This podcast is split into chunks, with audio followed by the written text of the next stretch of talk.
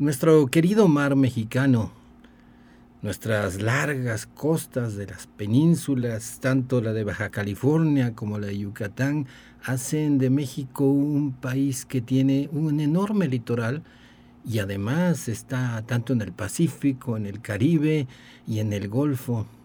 Debemos saber más sobre nuestro mar, nuestros océanos. ¿Qué son? ¿Cómo están conformados? ¿De dónde llegó tanta agua? De eso platicaríamos el día de hoy.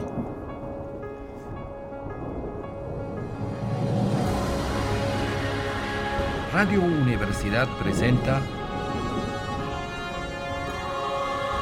El espíritu de las montañas. Un viaje al centro de la Tierra y al pasado geológico de San Luis Potosí y México. En la conducción, Jessica Mena y Cristian del Carpio.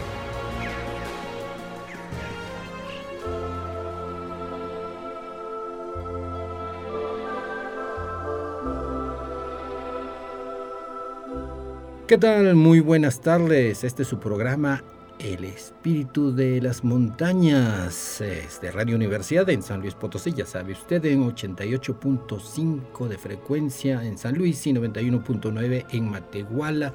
Radio Universidad tiene programas de divulgación como este donde nosotros eh, consultamos eh, autores, estamos dándole lo último de la ciencia actual no es opinión personal, aunque a veces las tenemos, sobre todo en las críticas, pero así es la divulgación científica tratando de llevar eh, con peritas y manzanitas para los que no sabemos tantas especialidades que son los científicos y sobre todo andan estudiando cada vez más sobre cada vez menos. Y nos a veces nos perdemos esos conocimientos porque parecieran tan complicados, sobre todo estos, estos conocimientos tan complejos aparentemente de algo que pues es nuestro, lo debemos disfrutar, que es nuestras costas, nuestro mar mexicano.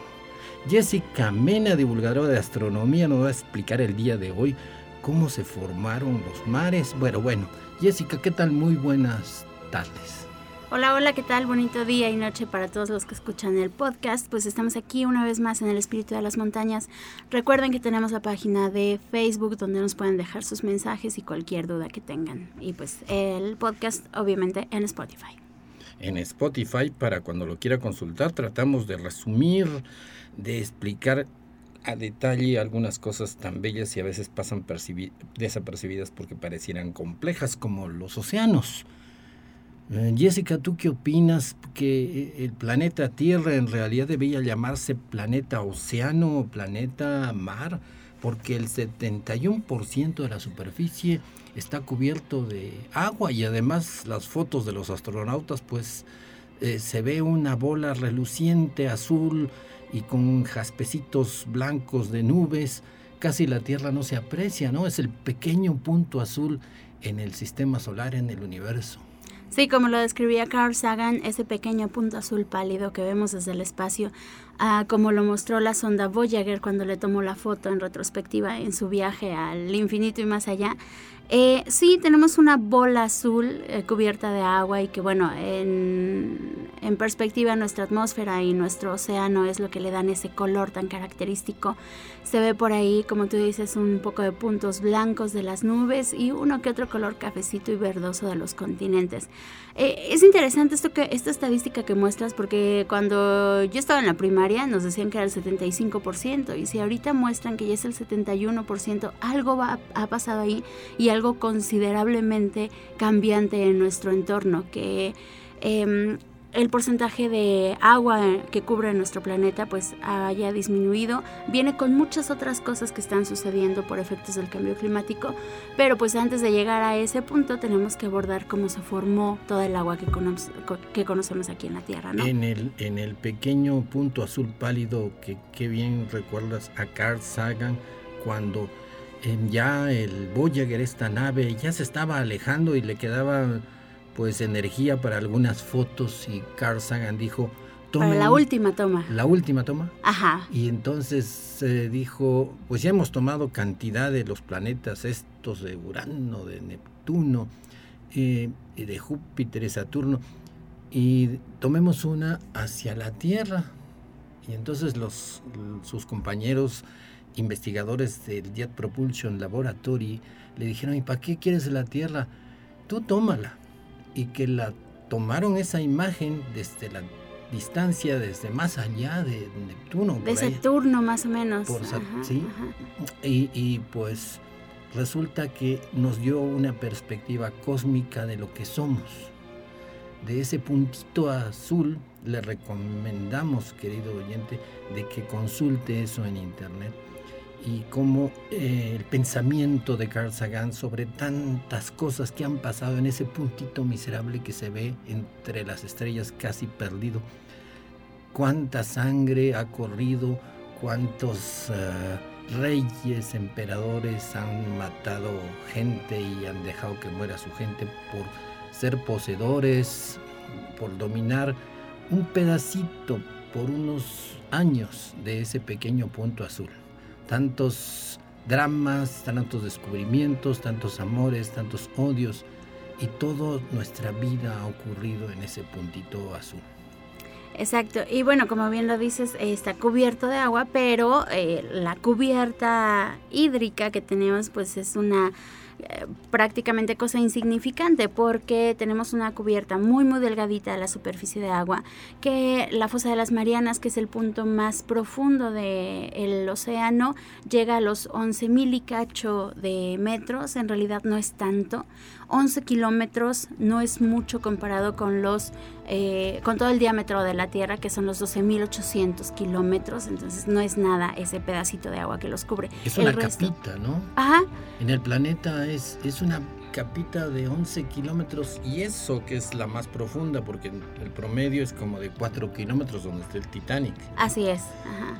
Y, sí, solo es un punto pequeñito en el océano que tiene esa profundidad, el resto es mucho menos. Y, y pues cubre todo, bueno, cubre el 70%.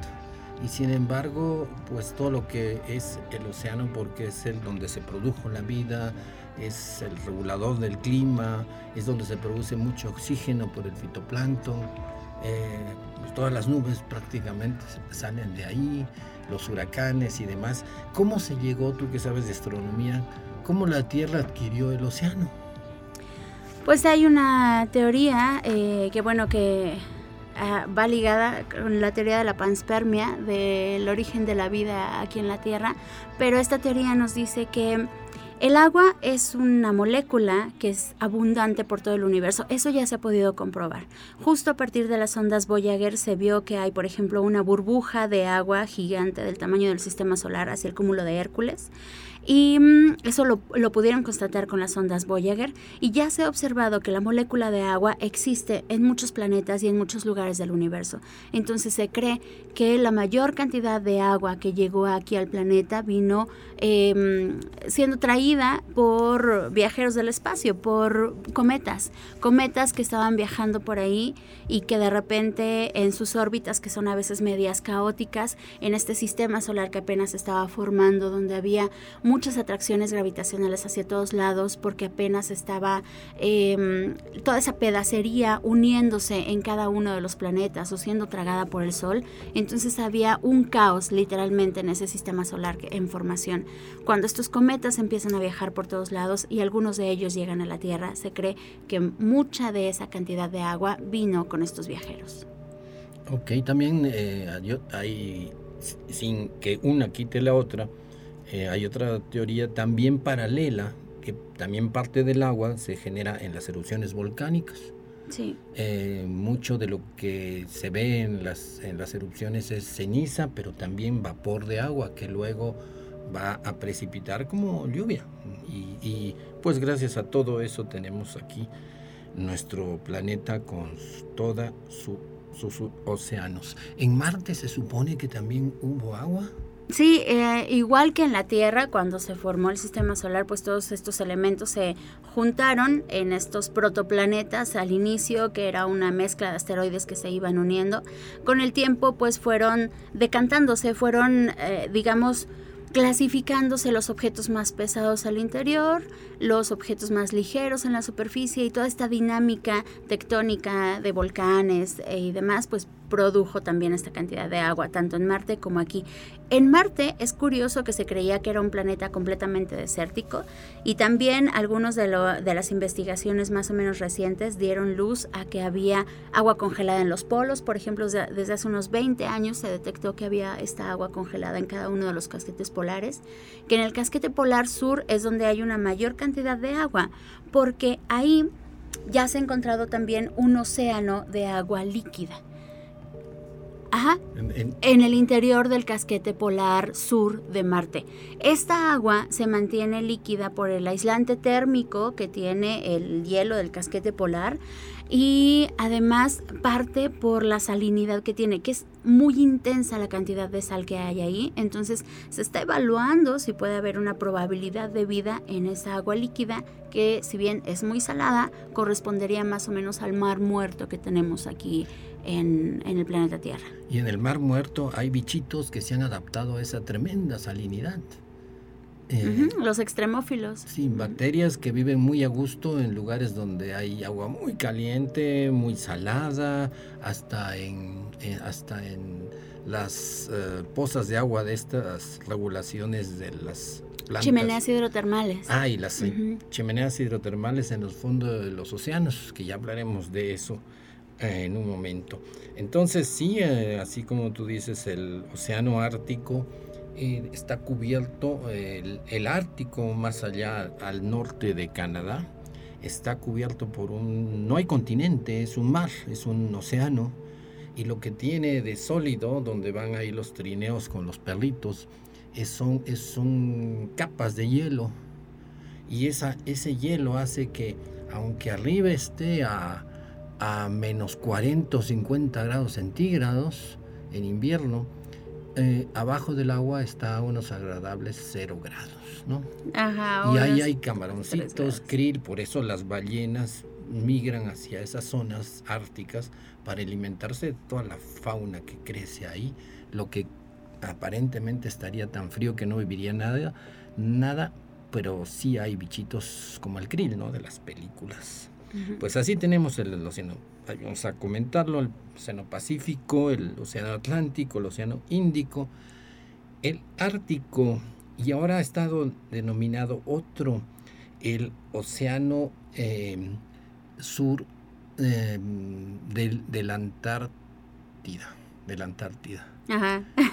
no me refiero a, la Antártida es un continente que está cubierto de hielo, pero este continente sí tiene una base rocosa y se llama el Océano Antártico del Sur, porque es alrededor de él, es toda una corriente que gira circularmente de oeste a este, a partir de los 50 grados de latitud sur. Este es un reto para cualquier barco porque imagínese con esas temperaturas y con esas corrientes, pues es tremendo. Gira en el sentido de rotación de la Tierra. Eh, sí, se gira en el sentido de rotación de la Tierra, de oeste hacia el este. Eh, si lo vemos de arriba sería en sentido uh, antihorario. Eh, también ¿A partir de qué latitud se considera el océano Antártico? Creo que son 50 grados en esa zona que también hay mucho viento y las ah, mareas, pues bueno, son increíbles. En donde llega el Cabo de Hornos, al sur de Chile y de Argentina, que es un lugar pues donde hay olas de 5 metros en, el, en buen clima. Ajá, sí, en clima calmo. En clima, porque en el viento y todo eh, entre los dos océanos, Pacífico y Atlántico, pues hace que, que sea terrible pasar por ahí y antes era obligatorio pasar por ahí cuando no había el canal de Panamá. Todos los que querían ir al oeste de Estados Unidos desde el este tenían que dar toda la vuelta porque atravesarlo a caballo era imposible. Bueno. Sí, por eso muchos marinos ahí se perdían. También hay que comentarle los siete mares. ¿Cuáles son los siete mares? Los clásicos de las leyendas que hay marineros que han navegado los siete mares. Ajá, bueno, aquí hay que hacer una aclaración, ¿no? Bueno, tenemos los océanos, que son las masas gigantes de agua que están cubriendo por todo nuestro planeta, como ya los mencionaste, y los, a veces le llaman como los océanos más pequeños, que son regiones así más pequeñas, más uh, catalogadas, son los mares. En todo el planeta Tierra tenemos 57 mares, y de estos 57 mares, Siete son los más famosos, que son los que han llevado a historias de piratas y demás, ¿no? El pirata más picudo navegó los siete mares. Según esto, las leyendas del siglo XV y XVI, y se los vamos a ir diciendo, el Mar Rojo, como primer mar, pues es el del canal de Suez, el que queda entre Arabia Saudita y eh, África por el, por el oeste. Es un mar eh, pues eh, muy rico por la temperatura, lleno de arrecifes. Eh, bucear ahí dicen que es maravilloso, es como ir al arrecife, a los arrecifes de Palancar aquí en Yucatán, lleno de corales y toda la fauna asociada. El Mar Rojo. También está el Mar Mediterráneo. ¿Qué, qué podemos decir de él? Nuestra cultura occidental se fraguó ahí, ¿no? Podemos hablar de Grecia, las naves que fueron a conquistar Troya en la guerra del mismo nombre, eh, Roma, Cartago, que se peleaba mucho con Roma por el dominio de ese mar. Era el mar inicial, era el mar que era todo el mundo para los, para los antiguos, ¿no? Sí, para los que llegaron hasta acá, finalmente son las raíces grecolatinas que tenemos.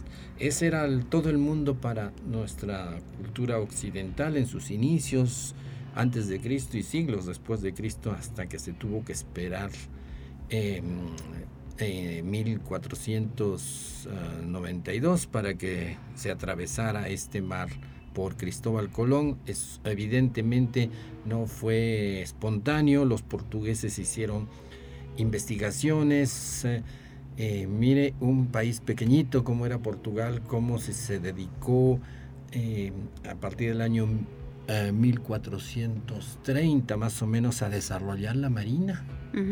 Enrique el Navegante, hermano del rey de, Portugal, le dijo, yo no, eh, un navegante de esos que tiene la llamada del mar, eso que le fascina el mar a mucha gente, les fascina ver una puesta de sol, su imaginación vuela, pues Enrique, el hermano del rey de Portugal, tuvo esa llamada y dijo, yo quiero si no navegar, eh, quiero hacer que, que, este país pues funcione con una marina de exploración. Qué idea tan interesante porque en esos tiempos quien manejaba todo lo que era comercio en el marín, en el Océano Índico, eran los árabes.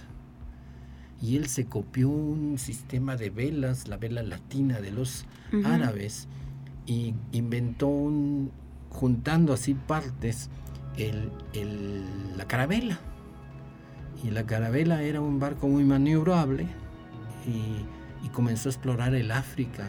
Imagínense, así como nosotros empezamos a explorar el espacio con los programas de la NASA, así en mil, a partir de 1400 eh, Portugal inicia estos proyectos y pues se desencadenó en que descubrieron todo, sí llegaron por bordeando el sur de África hasta la India.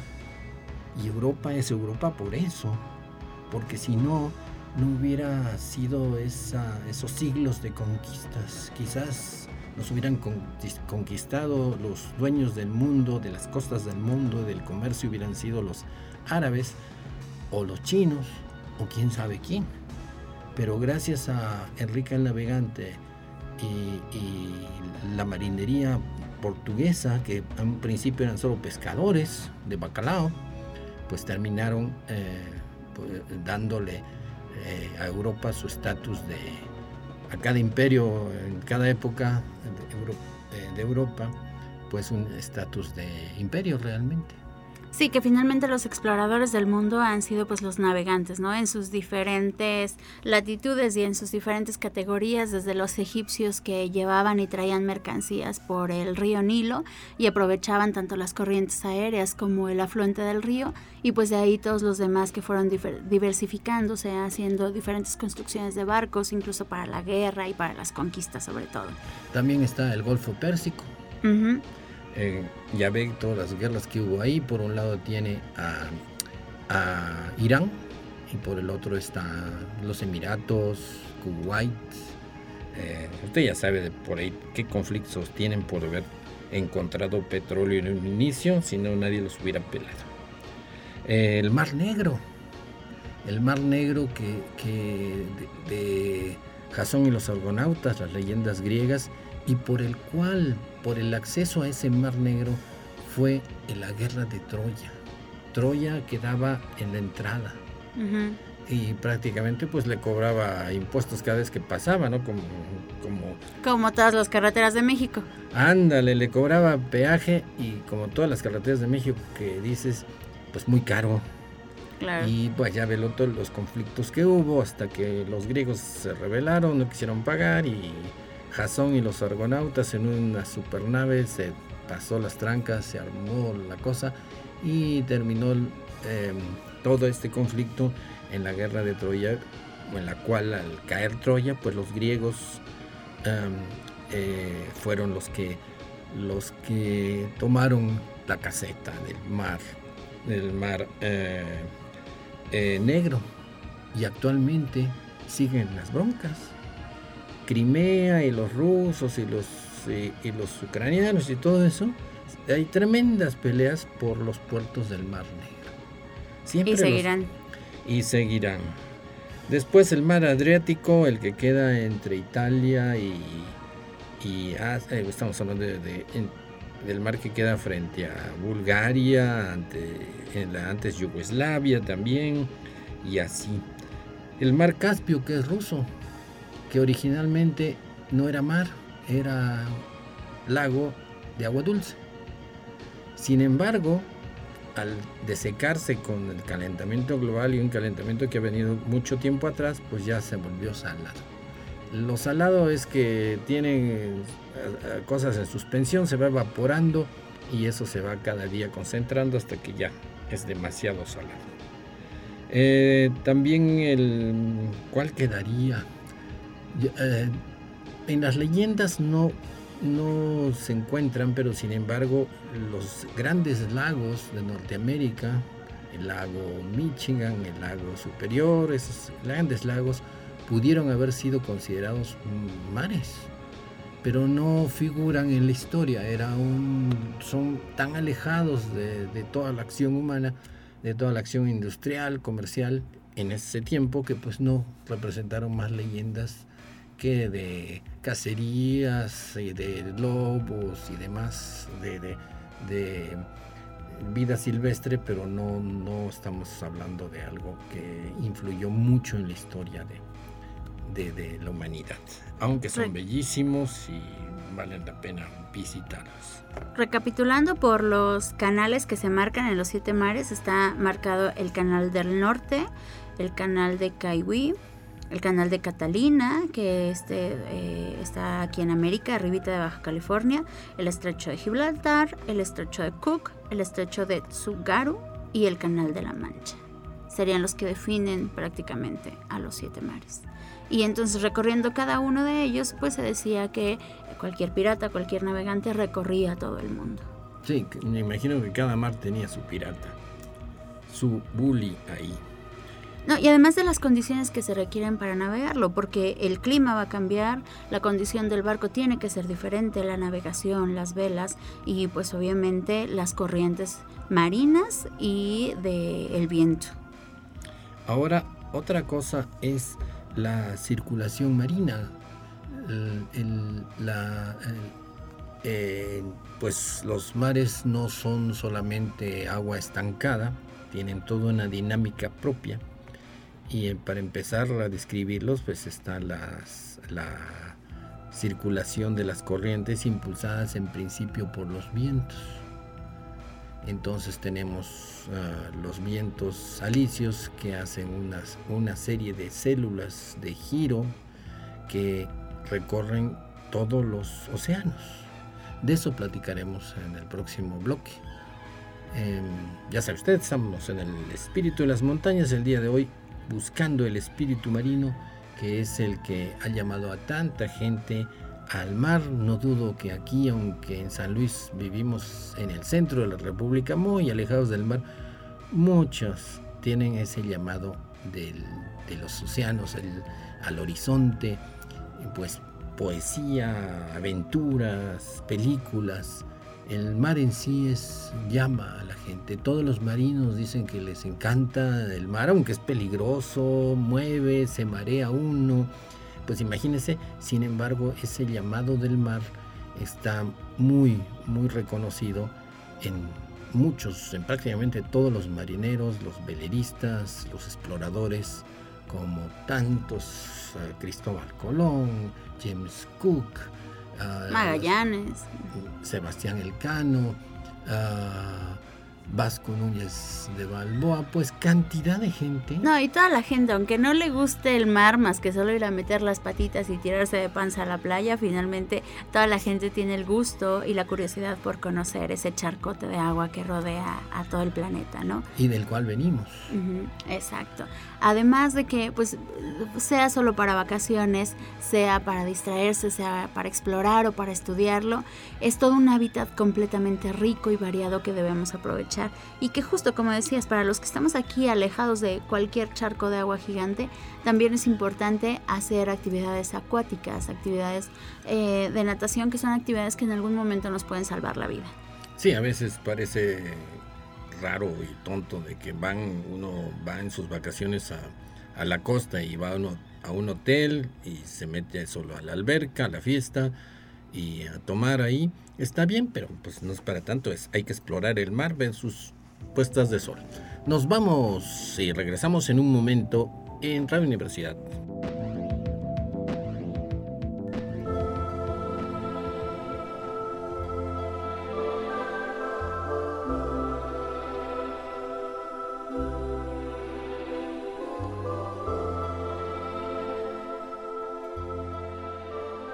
Regresamos en el espíritu de las montañas, platicando el día de hoy sobre la gran característica de nuestro planeta, que son los océanos, aunque nosotros vivimos en un planeta rocoso, eh, muy pesado, muy denso, sin embargo, está cubierto este planeta por grandes eh, extensiones de agua de océanos eso es lo curioso. Es un planeta rocoso donde toda la corteza, el magma es pura roca, ¿no? Y el núcleo no se diga, es hierro con níquel, súper pesado, súper compacto y sin embargo esa capita en la superficie de, la Tierra cubierta de océanos, pues define el planeta. Ahí, que podemos decir? Ahí se originó la vida, eh, hayan ocurrido cantidad de historias. Es eh, em, increíble las aventuras eh, y todo esto extrañamente se transmite en la llamada del mar. Es decir, ese romance, esa atracción que está documentada en cantidad de novelas, en cantidad de estudios incluso, que hay gente pues que le gusta aventurarse, ¿no? Eh, en contraste a gente que, como en la mayor cantidad de México, vive en la zona central, alejado del mar, pero no dudamos que existe esta llamada en todos los marinos que hay, marinos incluso de San Luis Potosí, de Aguascalientes, Zacatecas, que, que trabajan en la Marina Armada y en la Marina Mercante de México. Sí, ya hemos conocido a mucha gente que, que nos ha platicado de cómo fue como su cambio de vida, de estar en, en un lugar en el centro de México a trasladarse al mar. Eh, cosas como la divulgación de ciencia, siempre hay muchos personajes, hay muchas actividades que te van a llamar para seguir un camino diferente en tu vida. Entonces, eso es lo importante, tratar de conocer de todo un poco y saber a qué nos queremos dedicar, sobre todo pensando en los más jóvenes, ¿no? En los niños y los chavos que apenas están decidiendo a qué se quieren dedicar en este planeta cambiante. Sí, eh, hay que aprender a nadar siempre, por seguridad, uno se puede ahogar en una lagunita, en una alberca, y eso le abre la puerta a uno para convivir con el, cuando uno va a la playa, saberse cuidar y estudiar algo de la naturaleza, de las aves, de los peces, de los mamíferos marinos, es diferente, ¿no? Y cuando se sabe algo de geología, por qué las montañas, por qué, por qué la arena, el mar se convierte en, una, en un museo viviente. En, principio, las últimas teorías, Jessica, dicen que, efectivamente la vida surgió en estas ah, chimeneas hidrotermales. Hay que, describiéndolas, pues en el fondo del mar hay cordilleras volcánicas y haga de cuenta pues los azufres en Michoacán, pero están en el fondo del mar, en la parte más honda, a 4 kilómetros de profundidad. Que bueno, cuando era dinámica nuestro planeta Tierra y a los inicios, la corteza terrestre no era tan gruesa como la tenemos al momento, se ha venido enfriando y también probablemente muchas de esas eh, chimeneas hidrotermales que están en el fondo, en los lugares más recónditos, tampoco estaban tan alejados, ¿no? Tal vez podían haber estado un poco más cerca de la superficie. Sí, y lo interesante es que a partir de 200 metros ya no hay luz. Si nosotros decimos el mar y lo vemos azulito, pues esa es la capita de arriba. Pasado 200 metros no entra nada, ya es toda la zona abisal donde es una oscuridad total. Y esa oscuridad se sigue hasta el fondo, ¿no? Y en el fondo se pensaba que era pues así liso, como una alberca sucia, ¿no? Y sin embargo cuando ya se, mejoraron los sistemas de sonar, el de sondeo, se encontró que había tremendas cordilleras y volcanes erupcionando. De hecho, hay más volcanes en erupción en el fondo del mar que en la, que en la tierra, en la superficie. Al grado de que eh, uno dice el vulcanismo es más marino que, que, que terrestre porque la capa de corteza marina es muy delgadita. Son 8 kilómetros. 8 kilómetros de roca basáltica y luego ya usted se encuentra con el magma. es ahí. Eh, mientras si cavamos aquí, por ejemplo en San Luis, hasta un pozo vertical, perforamos, hay que pasar como 30 o 40 kilómetros para llegar a la zona de la lava. La lava de los volcanes continentales se ha metido por grietas y por roturas de la corteza para hacer el volcán, para conformarse en un volcán, durante 30 kilómetros. Imagínate, mientras en la, corteza marina, hecha de basalto, una corteza negra, es eh, delgada la capa, ¿no? Por ejemplo, en Hawái. Sí, es prácticamente fácil. Ajá, en Hawái, que están erupcionando todo el tiempo los volcanes. Sí, esa lava ligera que parece agua, muy ligerita, casi no tiene ceniza, es pura lava. Eso está apenas ahí. Bueno, describamos los fondos del mar. El promedio de este fondo del mar es de 3.600 metros, o sea, casi 4 kilómetros. El fondo marino es, es ligeramente promedio profundo, mientras que la elevación continental, si alisáramos todos los continentes, todas las montañas, sierras, las hiciéramos una capa llegaría apenas a los 840 metros. ¿Sí? Prácticamente nada. Lo que comentabas de que la fosa de las Marianas es una fosa que ocurre porque se, se subducciona ahí la placa continental, la placa marina se mete, así como la placa de coco se mete aquí frente a la corteza continental de Acapulco, de, de Michoacán, de Guerrero, y nos causa terremotos cada vez que se mueve un poco. en la corteza del Pacífico, se mete debajo de unas islas marianas, como se llaman, y hace esa, esa, esa fosa como, como que excava, como donde se mete, pues está de 11 kilómetros, ¿no? Es nomás para el Guinness Book of Records. Y ya sabe, la, altura más alta de, de, montañas es el Monte Everest, de 8.848 metros. Em, es decir, la fosa, la profundidad del mar es mucho más en, el océano que, la altura más, la altitud más... La montaña más alta. La montaña más alta, esa es la de... Em, luego, pues, ¿qué comentamos de que Hablábamos también, hace poco estábamos empezando a hablar de las corrientes marinas y decías que estas corrientes marinas son afectadas pues por los vientos en la superficie, pero no solo eso, ¿no? También hay corrientes que se dan por diferentes em, zonas densas. Ah, sí, las corrientes termalinas. Terminamos rápido con las corrientes superficiales.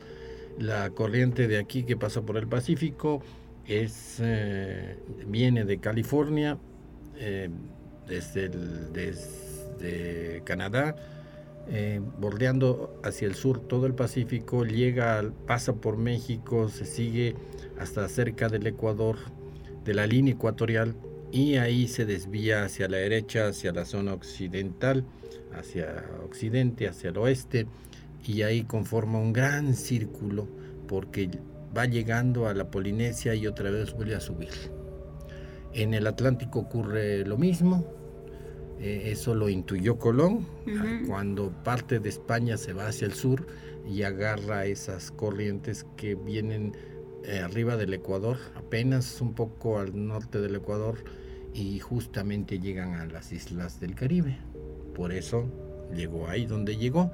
Luego para regresar a España se fue hacia el norte, y más o menos a la altura de, Estados Unidos, esa, ese gran giro en sentido de las manecillas del reloj hizo que fuera directo, ¿no? Para venir, Los vientos lo llevaban hacia Europa, de allá directo. Sí, para, para venir de España, de Europa hacia aquí, había que primero ir hacia el sur, montarse en esos vientos alicios y para regresar no había que regresar tampoco directamente, sino había que viajar hacia el norte para montarse en esos vientos que ahora corrían hacia el norte, más o menos en el paralelo en la latitud 30.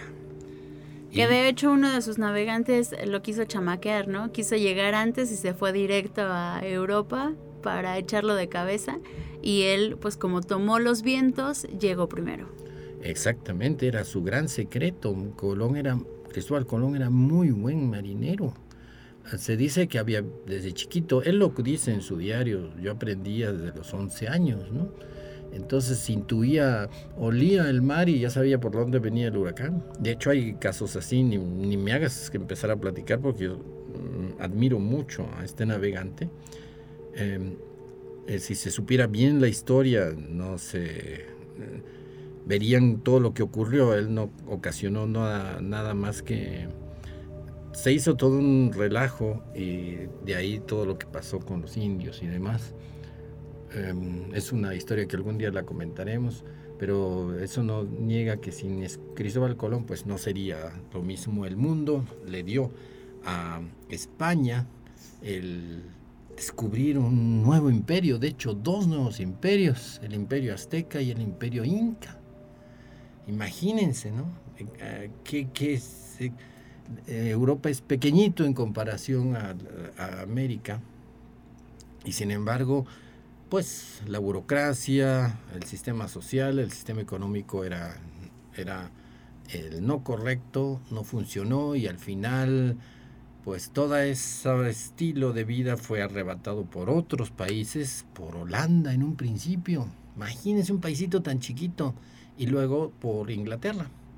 Inglaterra en la batalla de la Armada Invencible le, vence en una batalla naval increíble en el mar, en, las costas del Canal de la Mancha, a la, Armada Inglesa, conformada por barquitos chiquitos, pero con mucho colmillo de piratas y de navegantes exploradores, le vence a la gran marina llena de galeones y de barcos de combate llamada la Armada, la Armada Invencible de Felipe II.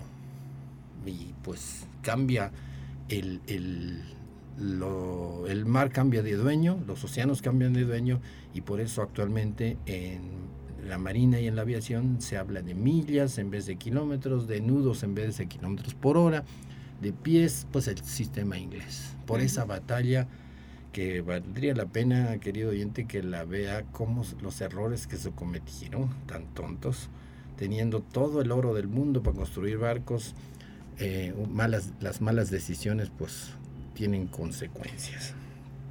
Las corrientes. Las corrientes. Ahora, no solo hay corrientes por el viento, sino hay, hay corrientes como la corriente del Golfo, que corre de otra manera. No le impulsa tanto el viento, sino la, la densidad. La diferencia de densidad. Debido a la temperatura y a la cantidad de sal. De minerales, exacto. De, sí, de todo lo que tiene el mar. El mar no solamente tiene sal, tiene sales de magnesio, uh, cloros de magnesio y cantidad de, cosas, ¿no? Por eso el agua marina es diferente a la sal refinada, ¿no? Y mm, por eso alguien la recomienda, sal de mar, que es muy que es diferente a la sal no común, ¿no? Sí, Para claro, mí es lo mismo, pero bueno, hay Y, entonces esta corriente cuando pasa por el Golfo... Las dos te van a dar hipertensión. Sí, ninguna, no consume ninguna de las dos y no... En exceso. Y no en exceso y no va a tener la presión alta, esa es la recomendación general. Pues esta, esta corriente es la causante del fenómeno del Triángulo de las Bermudas del famosísimo Triángulo de las Bermudas. Que a ver, platícanos qué pasa en el Triángulo de las Bermudas, Jessica. Pues hay como mucho miedo de la gente, de los navegantes. esto viene más o menos por épocas modernas, con toda esta pseudociencia y charlatanería que a veces nos cuentan y claro con la proliferación de la mala información, ¿no? Donde dicen que desde a lo largo de toda la historia han desaparecido barcos, aviones y que muchos navegantes que entran en ese triángulo, pues quién sabe si vayan a salir, ¿no? Esos son los dichos de la gente. Efectivamente, los barcos desaparecen pero no porque se los roben los ovnis, ¿para qué quieren, si tienen semejantes naves aéreas, para qué quieren robar aviones? Ajá, si supuestamente tienen toda la tecnología, pues para qué querrían Un barco, barcos. viejitos y aviones de viejitos. Todos oxidados. No, pues para qué lo, se los roban completos, ¿no? Bueno, lo que pasa es que eso, esos, el, todo el mar Caribe, el Triángulo de las Bermudas es del un, triángulo que uno de sus vértices tiene las Bermudas, en otro tiene Miami y en otro es Haití. Bueno, se forma un triángulo. En esa zona, pues eh, hay vientos muy raros y todo es meteorológico y hay olas que surgen, hay corrientes, pero lo que desaparece efectivamente a lo que está ahí es la tremenda corriente del Golfo el Gulf Stream. Esa corriente es muy rápida. Tiene una velocidad de hasta 5 o 6 kilómetros por hora, para decirlo. Pues imagínese, usted tiene un accidente, el la lanchita o lo que lleve no funciona, son las 6 de la tarde, entre que le pide auxilio y demás, ya se hizo de noche, y dice, estoy aquí en tal posición, estoy frente a tal lugar, tal puerto, pero con 6 kilómetros por hora en, en 10 horas. En 10 horas ya caminó 60 kilómetros. Ya está en un lugar completamente diferente. y si tus aparatos de navegación dejaron de funcionar, se mojaron, se les acabó la pila o lo que sea, pues claro que ya no vas a poder tener las coordenadas exactas del punto en el que estás. Sí, estamos hablando del siglo pasado, ¿no? Donde se hizo la leyenda esta. Y, y, pues era terrible, ¿no? Eh, el barco se hundía, eh, echaban las lanchas salvavidas, las iban a buscar un lugar y ya estaban en otro lugar porque era como estar en un río, que se lo lleva. El afluente te lleva. El triángulo es de Puerto Rico, Bermuda, Miami. Bermuda, Miami, Puerto Rico. Sí. Buena corrección. Y, y, de eso se trata. En toda esa zona, pues hay que tener mucho cuidado. Hay muchas, muchas uh, embarcaciones que tienen accidentes. Y otra cosa es que también es terrible los arrecifes. Hay arrecifes de coral por todas partes que como le pasó al mismo Cristóbal Colón, la Santa María no regresó a España. La Santa María chocó con un arrecife de tantos que hay. Eh, fue de noche. Encalló. Encalló, encalló. Y Cristóbal Colón le dio a... Era 25 de diciembre.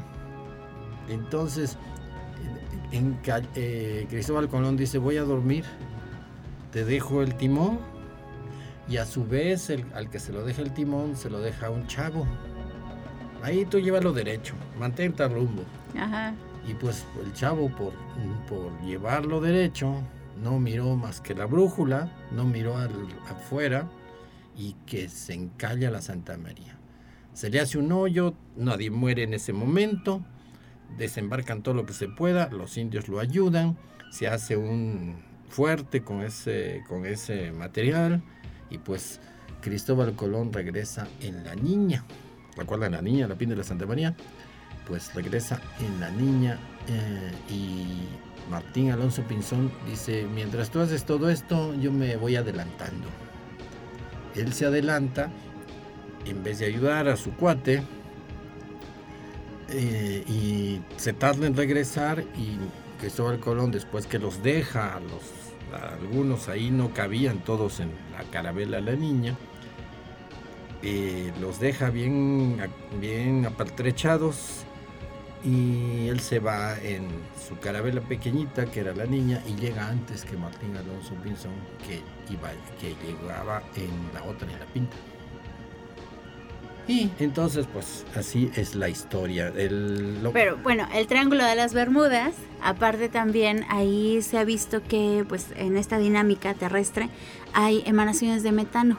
Entonces, si llega a haber de vez en cuando algún accidente, aparte de que ya vimos que las corrientes no es que la corriente vaya a hacer que el barco se pierda o que se lo lleven los extraterrestres, simple y sencillamente la corriente va y lleva a los navegantes antiguos y entonces los navegantes de repente se encuentran en otro lugar.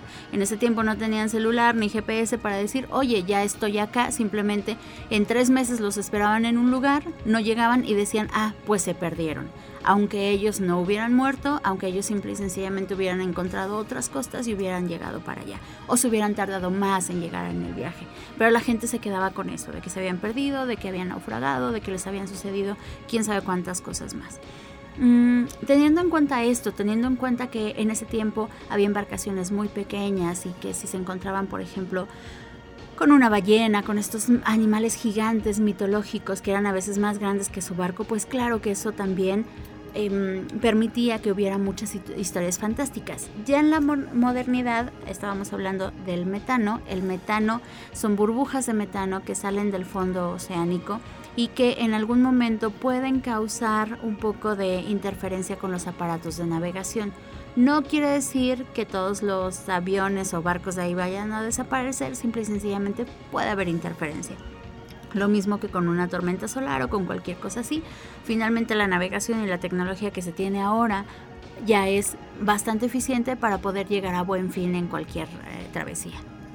Sí, de eso se trata, de que antes, igual que en aviación, había muchos accidentes hasta que se diseñaron sistemas y protocolos de seguridad que yo creo que son de alto nivel.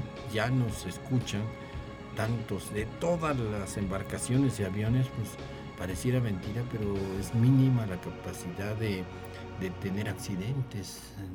No ocurren a cada rato, a pesar que son realmente millones de operaciones, tanto marinas como aeronáuticas al día. Eh, se ha logrado mucho de esto. Em, varias instituciones han hecho estudios y se ha em, ubicado bien dónde están los errores, no solamente...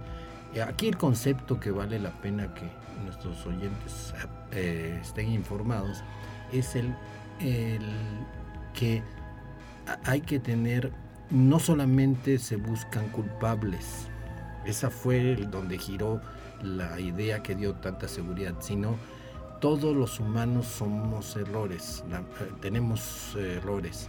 La mente es lábil. Entonces se vio que aunque se castigara y se echara la culpa al capitán, al otro, al mecánico, no, había que, eh, había que echarle la culpa a todo esa, ese mecanismo perverso que ocurre en un accidente del cual nadie... A la mala sistematización. Sí, no era que alguien iba a hacer un descuido, no era que alguien eh, lo hiciera a la mala, sino que el humano es, tiene errores y hay que cuidar eso bajo determinados métodos que son capacitación, hacer listas de check, eh, verificar. Cuando uno dice apreté este botón hay que mirarlo y leerlo ahí. Todo eso em, puede trasladarse ya no solamente a la aviación, a la marina, sino también hasta en los coches, ¿no? Y en cualquier sistema de la vida, tener la experiencia para hacer la actividad que estás realizando y tener todos eh, los procedimientos adecuados de la tarea que se va a realizar, dígase lo que seguirlo. Porque el experto más experto, la mente le va a jugar. Y él no va a tener la culpa. Él no va a tener la culpa y, y eso nos va a permitir pues hacer estas actividades emocionantes, glamorosas con seguridad. Exacto. Pues bueno, recuerden, em, de las corrientes.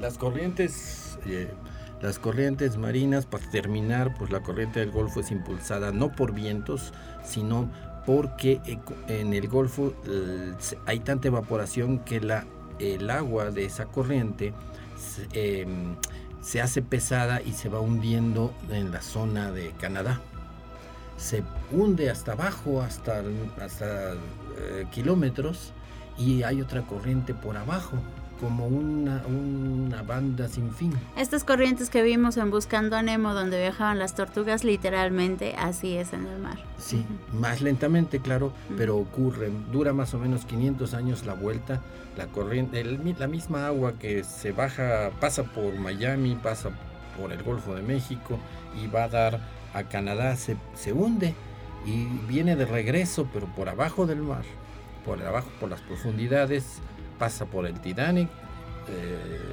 claro, y eh, se va recorriendo por abajo hasta el sur, hasta el África, y por esa zona vuelve a surgir, que es una vuelta de, de, de vertical, no un loop vertical.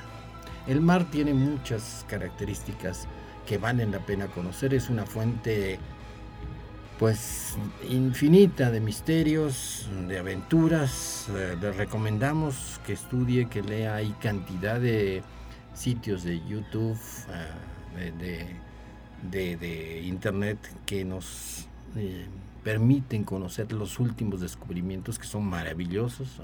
No hemos hablado de la vida eh, en el fondo del mar, increíble.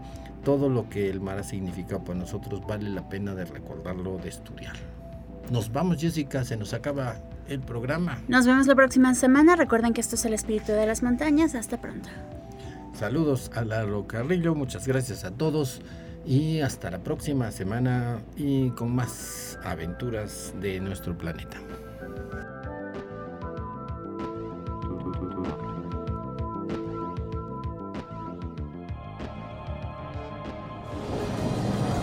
Radio Universidad presentó